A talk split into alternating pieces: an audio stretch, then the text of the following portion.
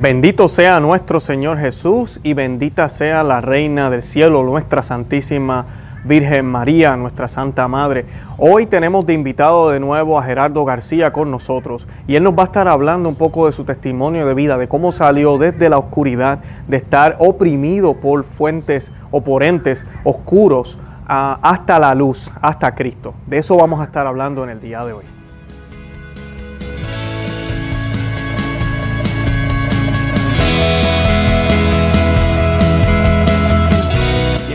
A Conoce, Ama y Vive tu Fe. Este es el programa donde compartimos el Evangelio y profundizamos en las bellezas y riquezas de nuestra fe católica. Les habla su amigo y hermano Luis Román y quisiera recordarles que no podemos amar lo que no conocemos y que solo vivimos lo que amamos. Hoy les voy a estar compartiendo una conversación que tuvimos con nuestro hermano Gerardo García. Si nos siguen ya por un tiempo, lo conocen. Él nos estuvo eh, acompañando también, hablando sobre todas estas controversias con, la, eh, con las aperturas de las iglesias y las normas que se quieren imponer de cómo dar la comunión y eso. Los invito a que escuchen ese programa. Geraldo García, para los que no lo conocen, él tiene un apostolado en contra de la nueva era, en contra de todo lo que sea anticatólico o que trate de mezclar nuestra fe cristiana católica. Él lleva años en esto ya, es una persona muy conocida, conferencista, católico comprometido. Y pues hoy él nos va a estar hablando un poco de su testimonio de vida, de cómo salió de la oscuridad a la luz. Y pues esta entrevista que tuvimos con él o esta conversación la estamos dividiendo en dos episodios. Hoy nos vamos a enfocar en esa parte de su vida, de cómo él entra en esta oscuridad viviendo en un hogar eh, católico, cómo él entra y cómo eh, nuestro Señor Jesucristo lo saca de ahí para convertirse en este apóstol que ahora es y que lucha contra la nueva era a nivel mundial. Y pues de eso es lo que vamos a estar dialogando hoy. Luego, eh, en, unos días, vamos a estar compartiéndole la otra parte de esta eh, conversación que tuvimos con él, en la cual ya vamos a estar hablando en tema de qué es la nueva era, cuáles son las amenazas y cómo podemos evitar caer en esa trampa.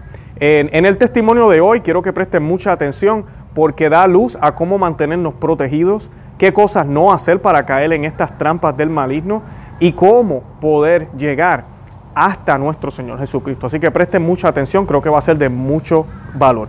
Los invito también a que visiten nuestro blog conoce que se suscriban a nuestro canal en YouTube que le den me gusta, que se suscriban también a nuestras páginas en Facebook, Instagram y Twitter. Y aquí en la descripción tenemos toda la información también de Gerardo García, si desean ver eh, más o obtener más información de su apostolado. De verdad que los amo en el amor de Cristo y Santa María, ora pro nobis. Pues mira, estoy muy contento por, eh, por muchas cosas, eh, por estar en tu programa nuevamente, que, que bueno, es muy seguido, pero también es muy perseguido. Ya. Y, bueno, pues también contento porque hoy, hoy eh, me topé con un video, una un video, una declaración que hizo el arzobispo emérito de Guadalajara, el cardenal eh, Monseñor Juan Sandoval Íñiguez, en defensa de los laicos que hemos pedido el pan de la Eucaristía. Amén. Y ustedes pueden consultar en la página de internet de, Juan Sandoval Íñiguez. Allí está el video. Y, bueno, hace una defensa de, la petición de los laicos y también él como, como parte del clero, pues denunciando de alguna manera que clérigos han utilizado expresiones agrias y hasta fuera de tono en contra de esta petición legítima de que reabran los templos al culto público y de que vuelvan los sacerdotes a administrar los sacramentos, eh, pues que nunca debieron de haberse suspendido. Y, bueno, quiero recomendarles, aprovechando la entrevista del día de hoy, estimado Luis, quiero que en Facebook busquen Juan Sandoval Íñiguez, él es, eh, él, es cardenal emérito, arzobispo emérito de Guadalajara en México. Y estoy muy contento por eso. Qué bueno, son buenas noticias, de verdad que sí. Hay que, esas noticias hay que compartirlas también, ¿verdad? Cuando surgen. Eh, hay que resaltarlo porque no solamente hay, ¿verdad? Hay sus clérigos que no están, están medios enredados, pero hay muchísimos que están defendiendo la sana doctrina también. Y hay que, hay que decir esos nombres para que sean esos los que sigamos y apoyemos. Correcto. Qué bueno. Bueno, eh, Carlos, eh, a mí, Geraldo, como sabe, eh, siempre antes de comenzar el programa hacemos un Dios te salve. Yo voy a hacer la primera mitad y tú haces la segunda antes de, de, ¿verdad? de que podamos comenzar el tema. Y lo hacemos en el nombre del Padre y del Hijo y del Espíritu Santo. Amén. Dios te salve María, llena eres de gracia, el Señor es contigo. Bendita tú eres entre todas las mujeres y bendito es el fruto de tu vientre Jesús. Santa María, Madre de Dios, ruega por nosotros pecadores, ahora y en la hora de nuestra muerte. Amén. Amén. En el nombre del Padre, y del Hijo, y del Espíritu Santo. Amén. Bendito sea Dios. Ah, bueno, Carlos, eh, ¿y qué nos cuentas? El tema que vamos a hacer hoy es de la nueva era. ¿Por qué? ¿Qué, pasó en tu vida? ¿Cómo, cómo eh, terminaste en la nueva era o empezaste en la nueva era? ¿Cómo, cómo es tu relación con todo esto y el catolicismo? Bueno, este, pues mi nombre es Gerardo. Ya me lo cambiaste. ¿Qué dije, Carlos? ¡Ay, dije Carlos! No, no, no, Gerardo, Gerardo. Disculpa. No te preocupes, no te preocupes. Gerardo, o sea, tu corazón te quedaste como, como, yo dije, oye, se fue la internet o algo, te quedaste como frisado.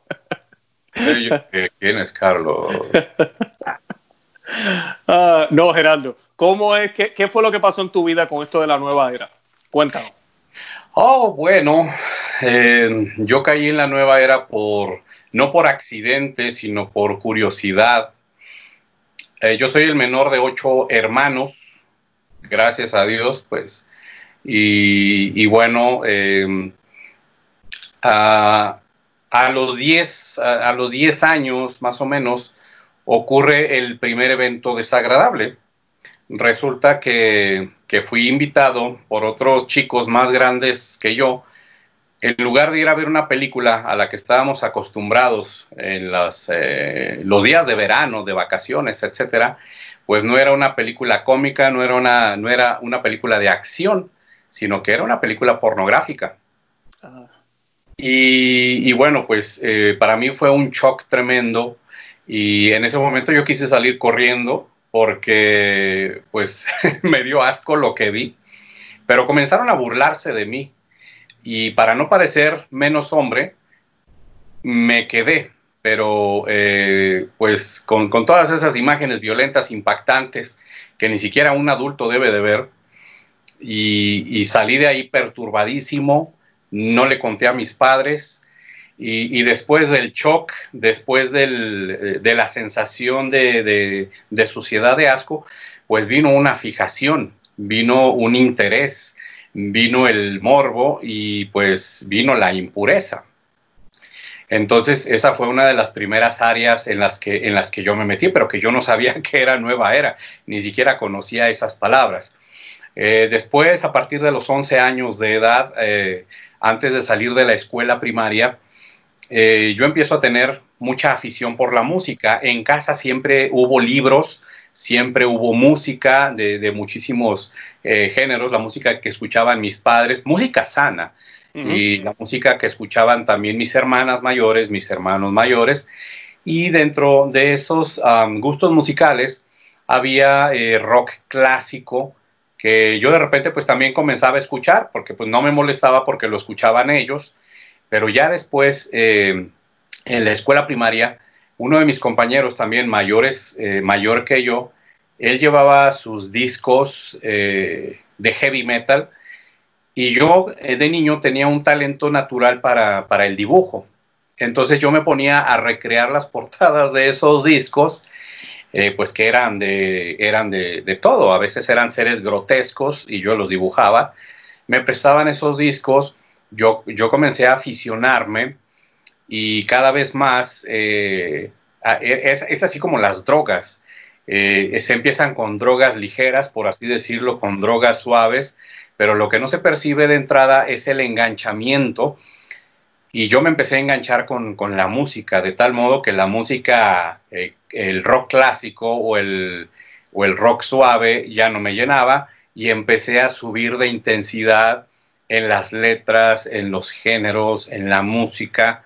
De tal modo que pues si antes eh, yo comencé escuchando a los 11 años de edad rock clásico o heavy metal de los 70s y 80s. Ya después empecé con, a subirle a géneros denominados trash metal, death metal, black metal, cosas así. Okay. Y yo me empecé a aficionar por todas, eh, por todas esas cosas. Pero la cosa, la cosa no paró ahí, sino que empezó a haber infestaciones en casa. Eh, varios empezamos a percibir presencias, eh, figuras humanas, pues que en realidad eran eh, espíritus. Yo no sé si eran almas condenadas o si eran espíritus malignos, o sea, demonios, pero también en alguna ocasión a una de mis hermanas se le llegó a materializar un gato que se le puso encima y nosotros no teníamos gato. Wow. Eh, entonces eh, comenzó a ver pues muchas, eh, muchas cosas, ¿no? Incluso desde los siete años de edad yo veía que uno de mis juguetes era un muñeco de estambre. Yo veía que cobraba vida por las noches.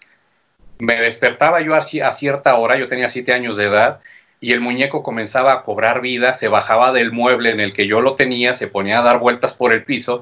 Yo sentía curiosidad porque volteaba a ver el piso donde el mono estaba bailando y volteaba a ver el mueble donde yo lo tenía y el mueble estaba vacío. Y, entonces yo sentía una curiosidad enorme por levantarme y tomarlo y ponerlo en su lugar, pero algo me decía, no lo toques, no lo toques. Mm. Nada más lo veía que bailaba en círculos y después de un rato se subía otra vez al mueble y volvía a la posición en lo que la que yo lo había dejado, ¿no? Wow.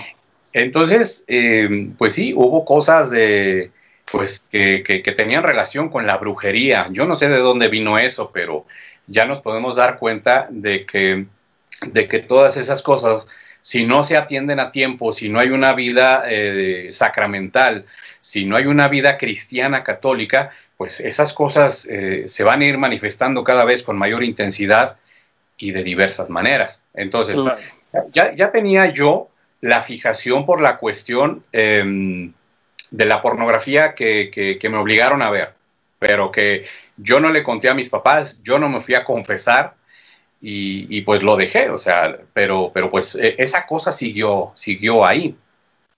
Y luego después vino lo de la música pesada y con eso vinieron las vejaciones diabólicas. Durante varios años, eh, en las noches, a mí me daba un terror que llegara la noche, Luis y hermanos, porque yo escuchaba pasos en el pasillo de la casa. Mm. Y en determinado momento, aquella presencia se ponía en la entrada de mi recámara y se me subía encima a, golpearme, a estrujarme, hasta que yo perdía el conocimiento, eh, desmayado por el miedo, por el horror.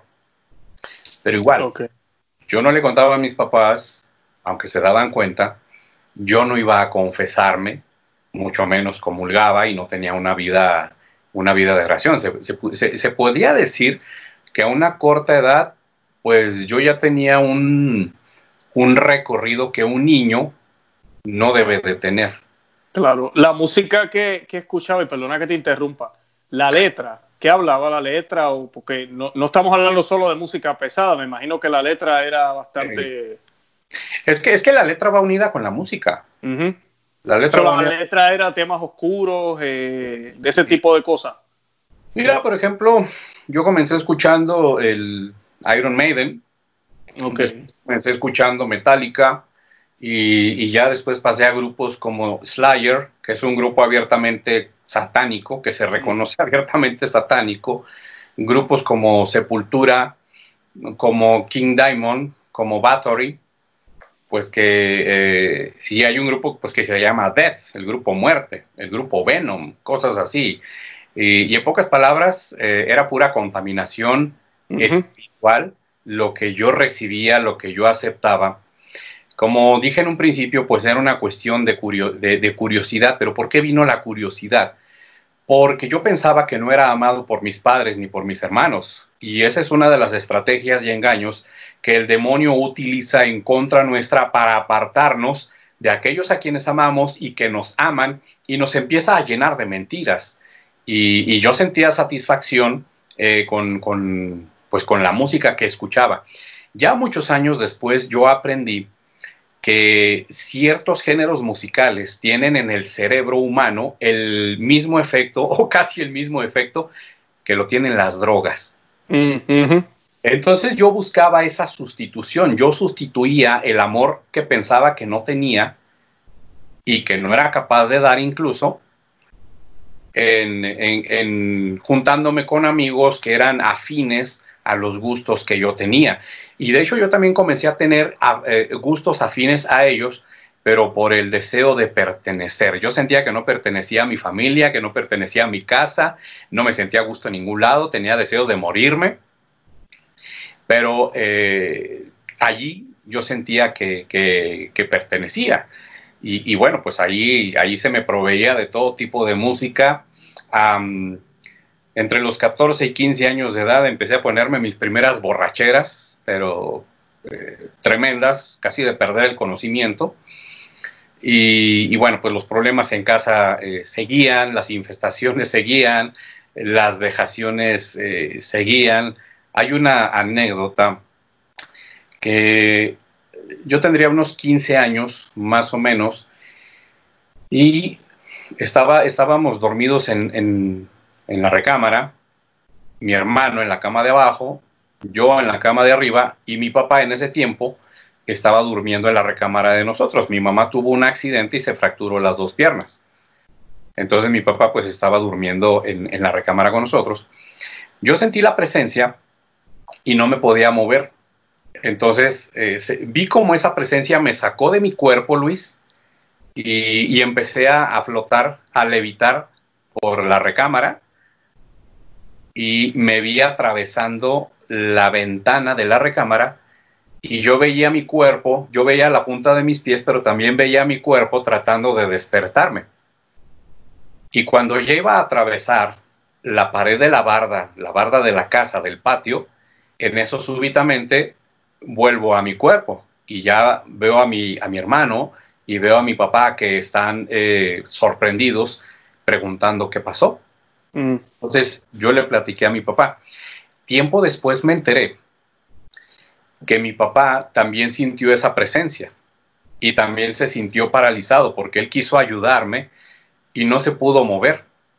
Y él me vio cómo yo iba flotando encima de él y vio que una, una nebulosa color naranja era la que me estaba cargando. Wow. Y lo único que mi papá, por eso yo insisto que eh, ya con los padres de familia con los que platico y quienes me piden consejo para, para, para sus hijos que andan en problemas, la oración de una mamá, la oración de un papá es poderosísima. Porque Dios a nuestros padres les ha dado autoridad espiritual sobre nosotros pero el demonio no quiere que, nos enteremos de eso. Y muchos no saben que tienen esa arma poderosísima. Entonces mi padre, viendo cómo, o sea, porque mi papá me veía acostado en la cama, pero también me veía flotando encima de él, saliendo hacia, la, hacia el patio. Y mi papá, inmovilizado, lo único que dijo, Dios mío, por favor, ayuda a mi hijo. Cuando pronuncia esas palabras es cuando yo vuelvo a mi cuerpo. Y, de dónde vino eso, yo no lo sé. Me lo mandaron, yo no lo sé. Lo atraje yo mismo, quizás. Pero eh, eh, eh, con esto quiero decir la gravedad y la potencia del mal cuando se invitan a demonios en la pornografía, en el rock pesado, las letras satánicas. Y bueno, pues ya no, ya no hablemos tanto del, del rock pesado actualmente. Tenemos el reggaetón, tenemos eh, aquí en México eh, géneros o subgéneros musicales llamados narcocorridos, movimiento alterado, eh, cosas así que, exaltan el dinero, que exaltan el sexo, que exaltan el mal, que exaltan al demonio, las armas, cosas así. Y bueno, pero pues mi vida, mi vida seguía en, en esa misma sintonía eh, mi madre, que en paz descanse, ella hacía mucha oración por mí. Yo recuerdo haberla visto en, las madrugadas puesta de rodillas con el rosario en la mano. Ella todos los días, antes de que San Juan Pablo II instituyera los misterios luminosos, ella rezaba los 15 misterios eh, diarios. Mm. Y a veces yo la veía arrodillada en medio de la oscuridad y ya después comprendí que oraba por su esposo, o sea, mi papá, que también en paz descanse, por cada uno de sus hijos, pero también oraba especialmente por mí, porque en muchas ocasiones ella me invitaba a rezar el rosario y me ponía el rosario enfrente y yo sentía como algo me repelía, me rechazaba y en una ocasión mi mamá y yo nos asustamos porque cuando me puso el rosario enfrente yo sentí como se me torció la cara en una mueca burlona. Mi mamá se asustó, yo me asusté, me di media vuelta y salí lleno de miedo corriendo hacia mi cuarto. Wow. Pero mi mamá seguía orando, pero yo seguía sin comprender, yo seguía sin convertirme, hasta que en una ocasión, aquí en México decimos que el miedo no anda en burro. Cuando yo ya sentía mucho miedo, en una ocasión tomé uno de los rosarios que mi mamá usaba y fui con ella y le dije, enséñame a rezar el rosario. Me enseñó y me lo enseñó también que me lo aprendí de memoria. Qué bien. Pero seguía todavía yo en, esa lucha. Yo tenía mi colección de, rock pesado, tenía, eh, pues en aquel tiempo eh, lo que usábamos era cassettes. Yo tenía muchos recortes de revista, tenía algunas eh, playeras o no sé cómo le llamen ahí en Estados Unidos, con grupos grotescos. Tenía muchas cosas y en una ocasión que salí de la escuela preparatoria, ya no encontré mis cosas. Y le dije a mi mamá, le pregunté qué pasó con mis cosas. Y, mi mamá me dijo, con mucha autoridad y sin nada de miedo, las tiré. ¿Cómo que las? ¿Por qué? Dice, porque te hacen daño y porque te quiero. Yo me enojé tanto con mi mamá que en silencio la maldije, ya tiempo después me arrepentí y me confesé de ello. Y me propuse juntar el doble de lo que mi mamá me había quitado y lo conseguí. Ay, ay, ay, ok. Y pues las manifestaciones seguían. En una ocasión, iluminado por la gracia de Dios, así lo veo yo, porque yo sabía de dónde venía todo eso, tomo mis cosas y las meto en una bolsa negra para la basura de esas grandes eh, y se las se la entrego a mi mamá. Le dije, ya no lo quiero. Pero por dentro estaba arrepintiéndome y quería retractarme de lo que estaba haciendo. Pero ya no, ya no había marcha atrás. Y se, lo entregué a mi mamá. Tiempo después ella me dijo, que llevó mis cosas con una señora que vivía, era vecina de nosotros, una señora que todavía vive, ya es muy mayor y tiene fama de santidad esa señora.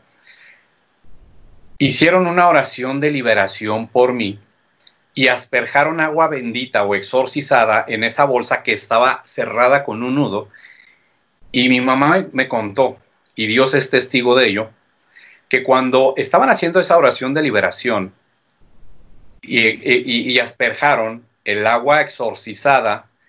En esa bolsa solamente había cassettes, había portadas, había recortes, había amuletos. Pero cuando echaron el agua bendita, dijo mi mamá, hijo, pareció o pareciera que había un gato adentro de la bolsa queriendo salir. Había infestación.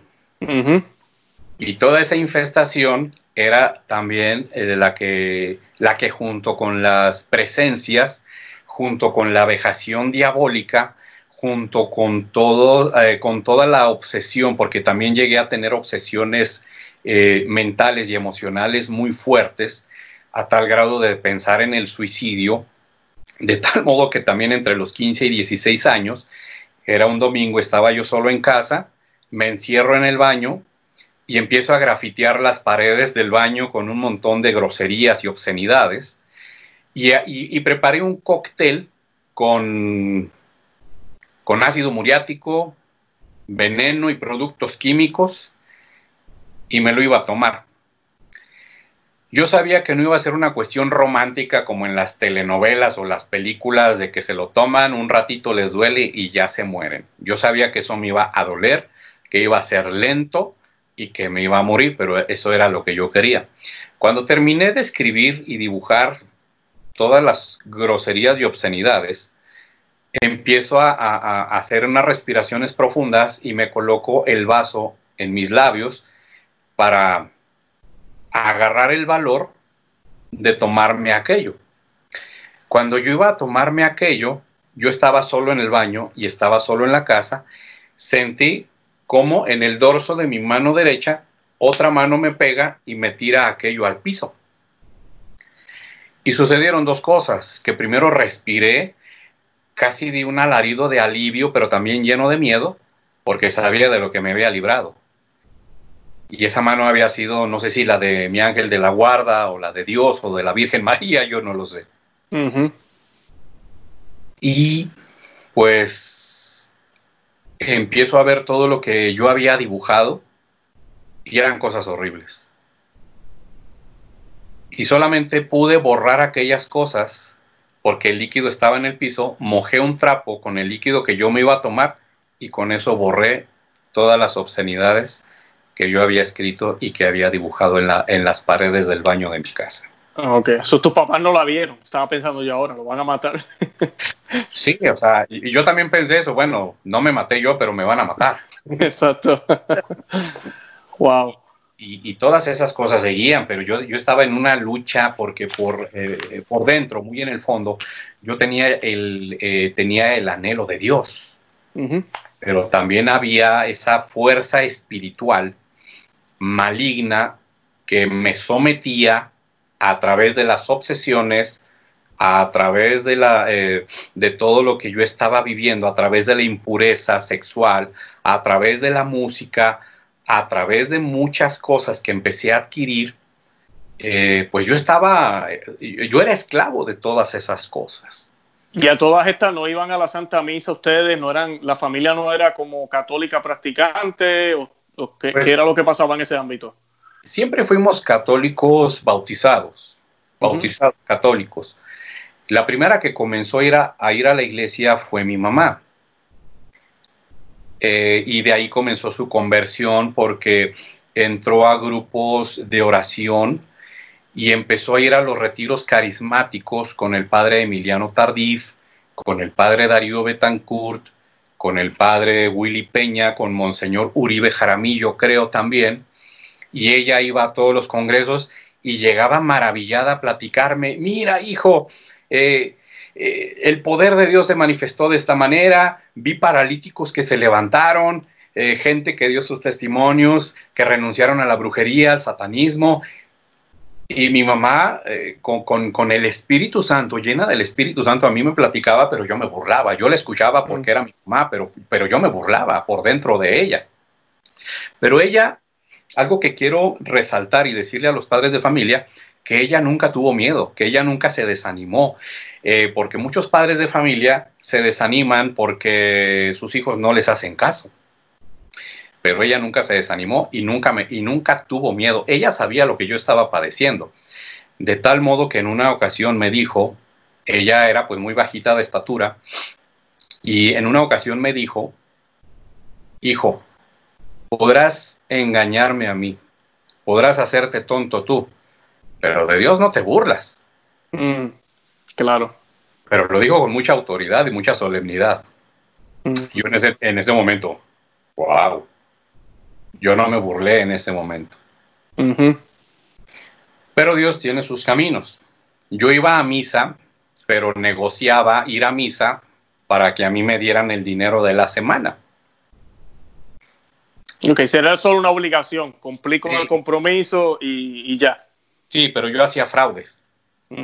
Porque yo compraba el periódico del domingo donde viene la página de las lecturas y del Evangelio, las leía, me las aprendía y nunca entraba a misa. Mm. Y llegaba a casa y mi mamá me preguntaba de qué se trató la primera lectura, el salmo responsorial, la segunda lectura y el Evangelio. Y yo se lo repetía.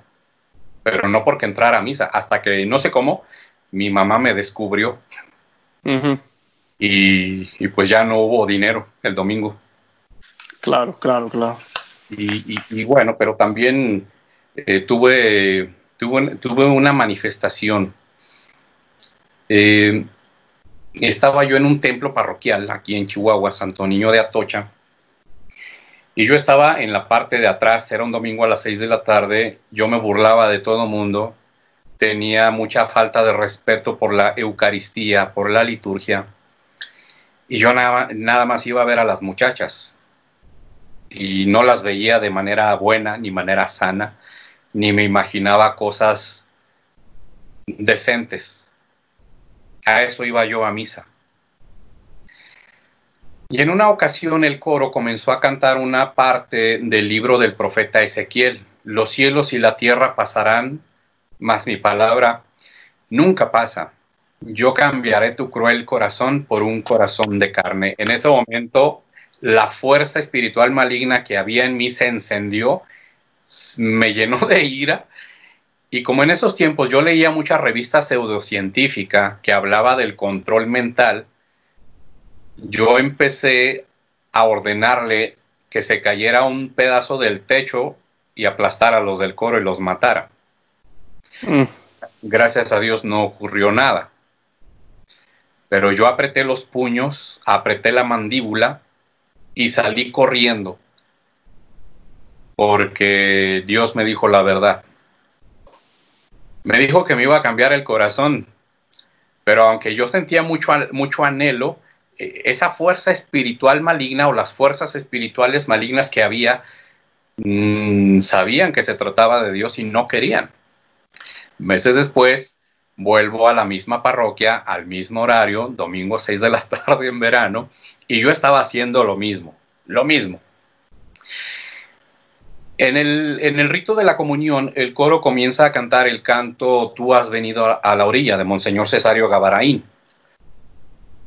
Y yo también me llené de, y en ese momento me llené de ira, pero en la parte que dice, no has buscado ni a sabios ni a ricos, tan solo quieres que yo te siga, me has mirado a, los ojos y sonriendo has dicho mi nombre, algo destrabó mi mandíbula, desató mis puños, porque en ese momento yo tuve una visión. En ese momento la gente que estaba en el templo para mí se perdió yo no vi nada de gente. Y donde estaba el sacerdote, un santo sacerdote que ya murió, impartiendo la Sagrada Comunión, yo ya no veía a Monseñor Benavides, que en paz descanse. Yo tuve una visión y vi a Jesucristo. Mm, bendito sea Dios. Y él me estaba viendo a mí y me sonreía. Y eh, la luz del sol de la tarde de verano se filtraba por los vitrales y su cabello era hermoso. O sea, Jesús es el hombre más hermoso que existe. Y además es Dios. Y, y, él me veía, y yo, y yo en ese momento me di cuenta que él sabía lo que yo era. Sabía mis pecados. Y yo vi mis pecados y yo me di cuenta que él los sabía. Y me puse a llorar. Y él lo único que hacía era sonreírme. Él estaba vestido con una túnica blanca y con un manto azul. Y ya después descubrí que simbolizan la pureza y simbolizan la castidad que él quería devolverme. Mm. qué bien, qué bien. Y, de ahí, de ahí comienza tu conversión ya, entonces. Todavía no. Todavía no, ok. No, no, yo me, yo me resistía, yo me resistía porque seguía con la impureza, seguía con la música, seguía con las borracheras. Pero, pues, eh, en el segundo semestre de la preparatoria yo tuve una novia a la que quise mucho. Pero pues ella vio que yo era inmaduro, que pues no tenía rumbo en la vida y me terminó al poco tiempo. Pero yo tuve una obsesión con ella. Yo quería mm, reconquistarla a como de lugar. Y a mí me dolió tanto porque, eh, pues ya después me río, pues en lugar de, fijarse en mí, pues se fijó en el capitán del equipo de fútbol de la escuela. Hmm. Y, yo no podía competir contra eso, porque pues yo era un simple estudiante. Entonces dejamos de hablarnos como un año. Estábamos en el mismo salón de clases. Yo empecé a alimentar mucho rencor, mucho odio, mucho resentimiento contra ella y con el nuevo novio que tenía. Y uh, tiempo después, el 3 o 4 de octubre de 1991, sucedió lo inesperado. Eh, en, en uno de los recesos antes de comenzar clases, se me para enfrente y con su sonrisa hermosa angelical me dice, Gerardo, ¿cómo estás? Y yo pensé que le hablaba a otra persona y hasta volteé detrás de mí porque yo no pensaba que me estuviera eh, dirigiendo la palabra. Y era un lunes y me dijo, ¿qué vas a hacer? Me preguntó, ¿qué vas a hacer el jueves? Yo le dije, pues bueno, pues quizás voy a entrenar. y me dice, te invito a un grupo de oración. Y en ese momento yo tuve una actitud doble, porque por fuera la expresión de mi rostro era, wow, qué bien, qué emocionante, claro que sí. Pero por dentro fue una expresión de burla hacia Dios y hacia las cosas de Dios. Pero yo le dije que sí. Pero también me sentí muy feliz de que me hubiera vuelto a, dirigir la palabra. Pasaron los días, llega el jueves y cuando salimos de la escuela a las 2 de la tarde, ella me dice, no te olvides de pasar por mí a las 7. Y yo le dije, claro que sí.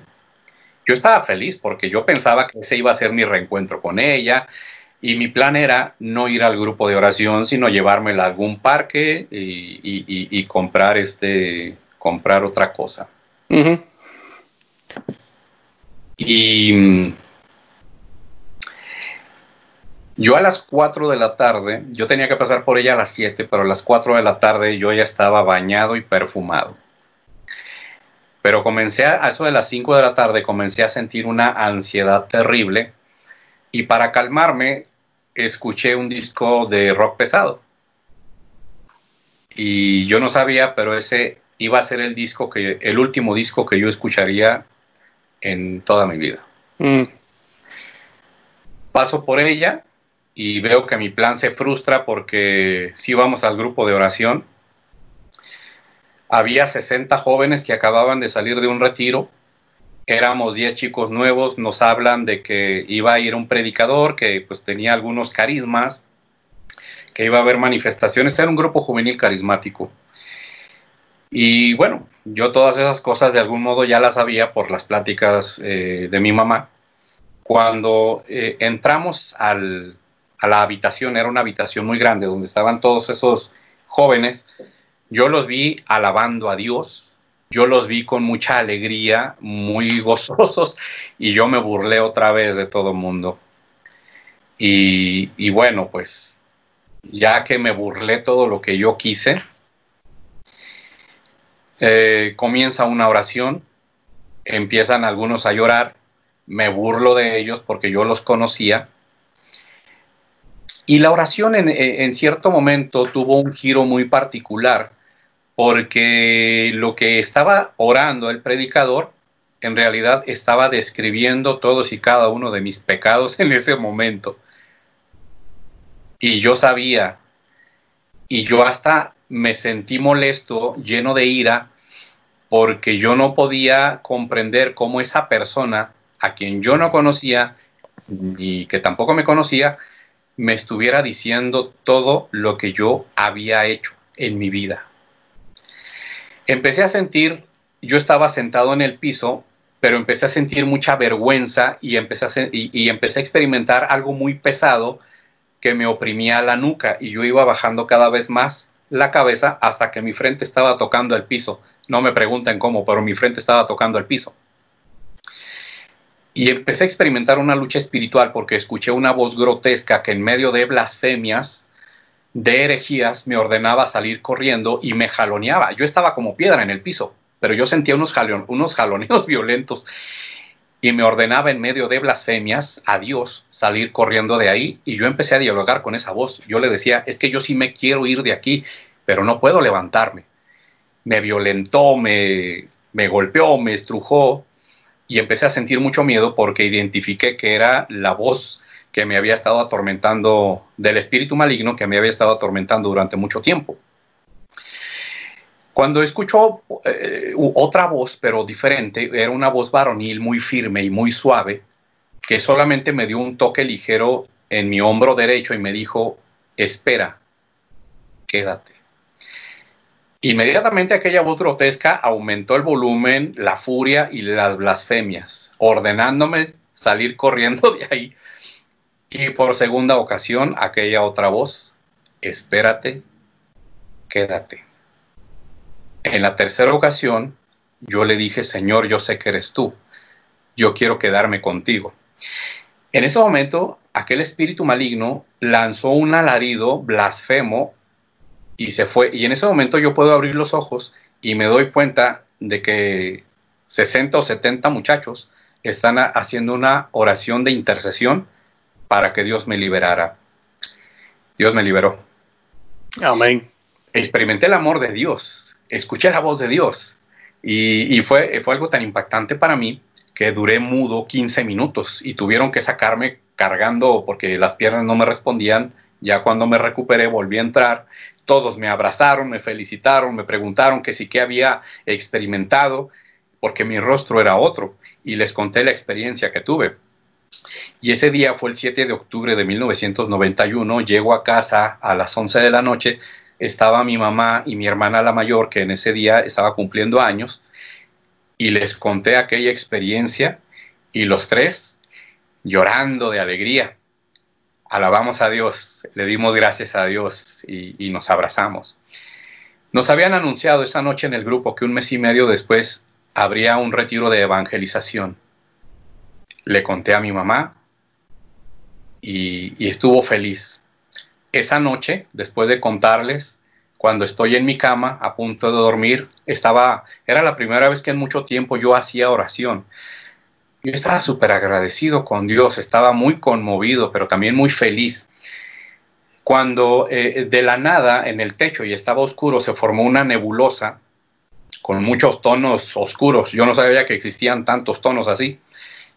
Y de esa nube se formó un rostro grotesco que yo identifiqué como el de la voz demoníaca que me había atormentado años atrás y dos horas antes en el grupo de oración me paralizó de miedo, empecé a rezar el Padre Nuestro y se burló de mí. Me tapé la cara con las sábanas y, traspasó las sábanas y vamos a decirlo así, su nariz tocó la mía. Mm. Yo estaba, yo estaba, paralizado de miedo. Pero en eso me pongo a rezar el Ave María y, fue como si le aplicaran una llave de lucha libre, porque empezó a, su rostro se empezó a desfigurar en una mueca de dolor, de odio. Y yo me di cuenta de eso y empecé a rezar con más fuerza el Ave María y, y aquel rostro grotesco se desvaneció y se fue. Un mes y medio después tomo mi primer retiro de evangelización en esa comunidad tengo una experiencia hermosa y maravillosa con Jesús Eucaristía en el Santísimo Sacramento del altar. Empiezo a involucrarme después en el grupo de oración, me empiezan a invitar a retiros y en un retiro como a los seis meses o al año de que yo empecé, faltó uno de los predicadores y me dijeron a mí, me preguntaron que si quería predicar ese tema y el primer tema que prediqué fue acepta a Jesús como tu Salvador. Pues yo estaba muerto de miedo porque yo no podía pararme a hablar en público, pero, pero lo hice.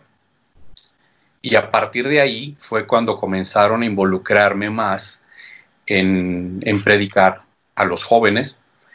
Y fue cuando por primera vez, estudiando el tema de la renuncia a Satanás y sus obras, porque hay una liturgia penitencial antes de hacer la renuncia, donde por primera vez yo leí las palabras New Age, nueva era. Rock pesado, pornografía, ocultismo, supersticiones, horóscopos, masonería, y empecé a investigar, empecé a estudiar sobre eso. Y en los años 90 no había tanto material como lo tenemos a disposición ahora. Pero yo encontré material de un sacerdote muy reconocido aquí en la arquidiócesis de Chihuahua, el padre Dizan Vázquez. Él había dictado una conferencia sobre la nueva era y la grabaron. Yo compré la grabación y, estudié todo, me empecé a involucrar, empecé a investigar y bueno, a partir de ahí fue cuando yo comencé a denunciar los engaños, las mentiras de Satanás a través de la nueva era. Claro, claro. Qué bien. So, entonces te volviste un soldado en contra de todas estas amenazas que pueden caer, que caen, caen los jóvenes y puede caer cualquier, eh, cualquier tipo de persona. Cualquier persona. Eh, y, y, sí fue un llamado que, yo vi que Dios me hacía y yo, lo, yo ese llamado lo vi a través de los acontecimientos, pero también descubrí ese llamado, Luis y amigos, a través de la adoración eucarística. Y, bueno, pues eh, me empecé a, involucrar y, bueno, pues yo tenía el, ímpetu de la juventud, cosa que agradezco demasiado y yo le dije, sí señor, yo no sabía muchas cosas, yo era muy inexperto, cometí muchos errores, pero yo dije, señor, eh, si tú quieres yo voy, pero, pero capacítame, eh, enséñame y, y muéstrame cómo, cómo hacer esto, porque además yo salí de ese ambiente de la nueva era y yo estuve sometido por Satanás en muchas de sus manifestaciones. Y por eso sé de lo que hablo. Por eso mi ministerio y apostolado no se centran solamente en predicar y anunciarle, informar a la gente, sino que también comencé a trabajar en el ámbito de predicar en contra de la nueva era. No solamente se trata de, informar, anunciar o denunciar, sino también se trata, se ha enfocado mucho y eso eh, lo, he, ido aprendiendo, lo fui aprendiendo con el paso de los años. Bueno, pues mi encuentro con Dios fue hace casi 30 años y, y comencé pues con este apostolado pero también me di cuenta que iba muy orientado, Luis y hermanos, a la sanación interior y a la liberación espiritual, porque la nueva era no es una cuestión inocente. La nueva era es un invento del maligno. Hasta aquí ya pudimos conocer un poco de esa triste eh, y alegre historia de nuestro hermano Gerardo García. Una historia de verdad que le puede eh, erizar la piel a cualquiera con todo lo que acabaron de escuchar y podemos ver de que el mal existe y de que el mal está eh, puede oprimirnos si nosotros abrimos puertas innecesarias. Yo les recomiendo también que escuchen el programa de Jesse Romero que grabamos hace poquito, lo tuvimos de invitado en nuestro programa que sea, hablamos de también de las influencias satánicas y de cómo podemos evitar eh, esas influencias. Los invito a que escuchen también ese programa, que lo vean si no lo han visto. Hasta hoy vamos a dejarlo aquí, esta conversación, y luego vamos a estar entonces hablando un poco más de detalle en nuestro próximo episodio eh, del apostolado de Geraldo García, de cómo, qué es lo que él hace, de cómo podemos evitar caer en estas garras del demonio, que actualmente estas garras son el pulpo de la nueva era. De eso vamos a estar hablando en el próximo episodio. Bueno, de verdad que los amo en el amor de Cristo y Santa María, ora pro nobis.